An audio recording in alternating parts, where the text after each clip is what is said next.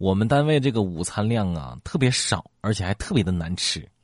下午不到四点的时候，我就已经饥肠辘辘了啊，饿得我都头晕脑胀的。这下班一回家，我就看见我媳妇给我做了我最爱吃的辣炒鸭血、肉末粉条，还有一盘脱脂的猪头肉。你说这谁能忍啊？谁能忍？我一边吃菜，一边呢是干掉了两大碗米饭。我媳妇儿一边看着我，一边笑。你说也许吧，这就是爱情。如果不是我无意中看到了他的朋友圈养猪日记。今天我家猪的胃口特别好，大家看，不仅食量惊人，还会笑。配图就是我正在吃饭的照片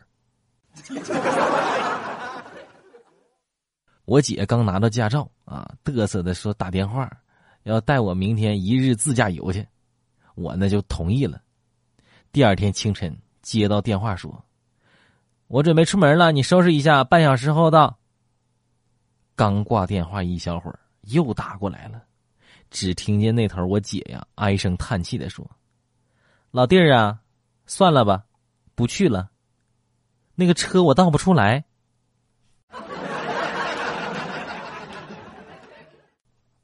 几年前，你觉得这个人呢，就是你这辈子最好的朋友了，掏心掏肺的啊，两肋插刀，恨不得就变变成一个人，发誓，八十岁也要混在一块儿。转眼间到了今天了，你这和陌生人没啥区别了啊！所以啊，关于友谊的这种誓言呢，有的时候比爱情还荒唐。事实证明，对自己说。看完这集就去复习，打完这关就去睡觉，就跟那个电视剧里啊坏人说的，干完这片大的就回家娶媳妇儿一样，没啥好结果。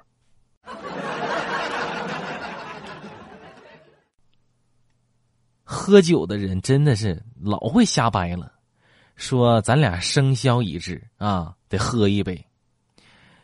然后呢，你是属鸡的。我是属兔的，还得喝一杯，为啥？鸡兔同笼得喝一杯。